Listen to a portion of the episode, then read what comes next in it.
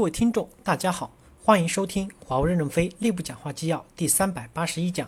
主题：转发给我一个降落伞及评论，产品竞争力如何真正做到以用户用户体验为中心？本文由任正发签发于二零一六年八月八日。接上文，评论部分。从测试的角度看，有时候流程太复杂，界面不友好，日志不清晰，结数据结构太复杂，类似的问题都被拒绝了。而且随着版本的增加，这些不好用的大家都已经习惯，客户的抱怨、服务的抱怨可能就被引导为需要技能导入或者加强培训。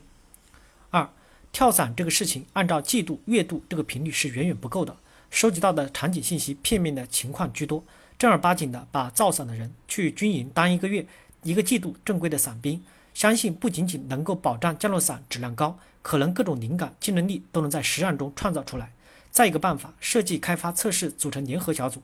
当一下客户系统的医护兵，直接处理申告。我们拿到的客户申告，一大部分都是客户自行过滤后，这个的冲击力和震撼的程度，相信不亚于原子弹。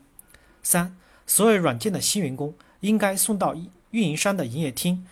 market 部、IT 部门、呼叫中心实习三到六个月，至少干一个月的营业厅，一个月的呼叫中心。重装女培训应该有一周时间到运营商的营业厅、market 部、IT 部门、呼叫中心做简单的上岗实习，什么解决方案、亮点、架构，自然自学就行了。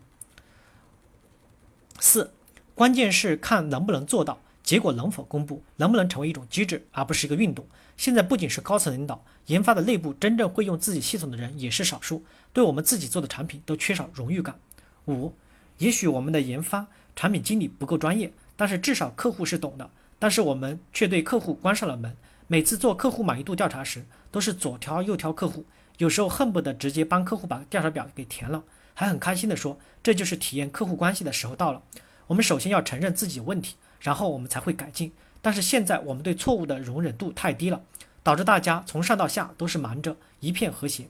六。作为一个业软的老兵，需要告诉机关的那些长期坐在办公室里面闭门造车的人，他们需要尝试的东西还有很多很多，远远不止上面说的那几条。OOTB 交付，让那些吹牛逼可以 OOTB 的人自己去交付一下 OOTB 的交付试试，看看我们在 OOTB 的基础上面还需要几千人天的定制。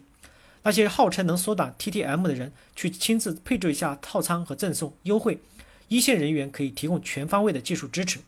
号称可以一键出战的人，每个月一号的时候，随便给扔到一线的任意一个局点去，让他给我们展示一下一键出战，让那些和一线争论是问题还是需求，逼着一线去问客户要 PO 的研发 CDPM 4SE 去一线和客户亲自谈谈看，不是我们不想要 PO，有时候的确是我们的产品给我们的底气不足，很多时候一线客户怎么使用我们的产品，在机关办公室的 SE 是无法想象的，其他的不多说了。很多需要改进的、可服务的、优化类的问题太多了。我们总希望 top down 的去解决问题，但是大部分时候还是需要打铁，还是要自身硬。若是自身不够硬的，总期望 top down 的去解决问题的话，结果问题也许会被临时的解决，但是长远来看，我们还是输了。七，我理解体验是分角色的，不同角色关注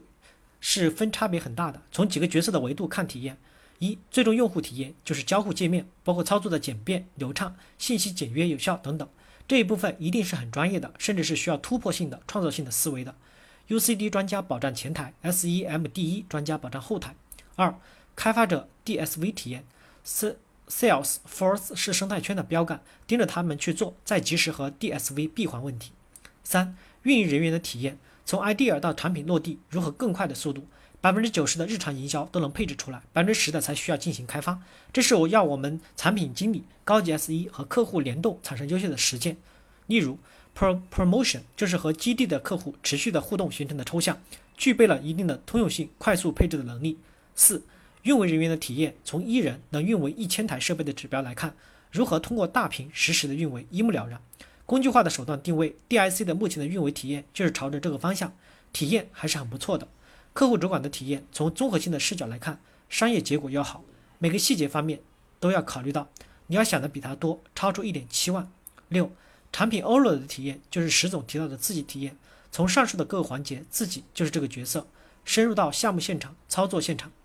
客户现场来看我们的系统是不是做到了极致。围绕不同角色的体验改进，我觉得专业性是不一样的。我们也许也要围绕这些的角度角度去配置、培养人才，持续的研究，我们终究能形成一些突破。八，之前客户一线反馈的问题少了吗？听到炮火的人天天被客户的炮把局都爆成了菜花了，家里还在扯着需求，还是问题单？有人真正重视客户体验吗？建议石总就把体验的参与者范围圈定一下，就各个层级的部门一把手去体验，尤其是研发，体验后亲自输出体验报告，上 AIT 汇报心得。只有大领导重视了，未来才可期。九，一线重视交付和后续的维护，但对真正的懂业务，在前端与客户谈需求的专家不够重视。长期以往，产品的设计质量可想而知。软件生命周期中，一个错误发现的越晚，修复错误的费用越高。对前端入口不够重视，就会导致后面无停止的修复，客户满意度一阵再降，一降再降，最后出局被淘汰。十，最靠谱的做事方法就是三线：现场、现物和现实。十一，最好的办法是研发管理团队的奖金直接和用户的体验强挂钩，这才是降落伞。十二，华为要做的人类的情感和数据之间的桥梁，必须要深刻的体会人类情感的诉求，不能停留在冰冰的盒子和软件层面。用户体验是提升产品竞争力的关键。十四，一边是研发，一边聚焦做光盘、做套件，一边是要深入客户体验，怎么结合？至少现在没有处理好。十五，其实，在我们的纠结产品本身的时候。产品本身固然重要，国外已经开始注意产品带来的整个服务了，这个就是国外比较火的服务化设计。十六，光盘的方向是否正确？跳过几次伞后，冷暖自知。十七，为什么苹果的产品能总能满足客户的需求？即使客户需求不清楚，客户自己都不知道自己应该要什么，但是苹果告诉你你应该用什么，你的生活方式应该是怎样的，这就是苹果的牛逼之处。反观我司，各部门独立运营，你要是想拉通各其他各部门。比登天都难，即使拉通了，过来支持的人员也是被动的响应，动不动就一句话，说吧，你要我咋干我就咋干，看似忠厚老实，其实是在偷懒。十七，让前端贴近客户需求的一线人员与研发、开发、测试人员互换，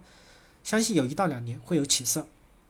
十九，请大佬们一起降落到江苏移动现场系统运营运维室，亲自体验一下我大 BES。感谢大家的收听，敬请期待下一讲内容。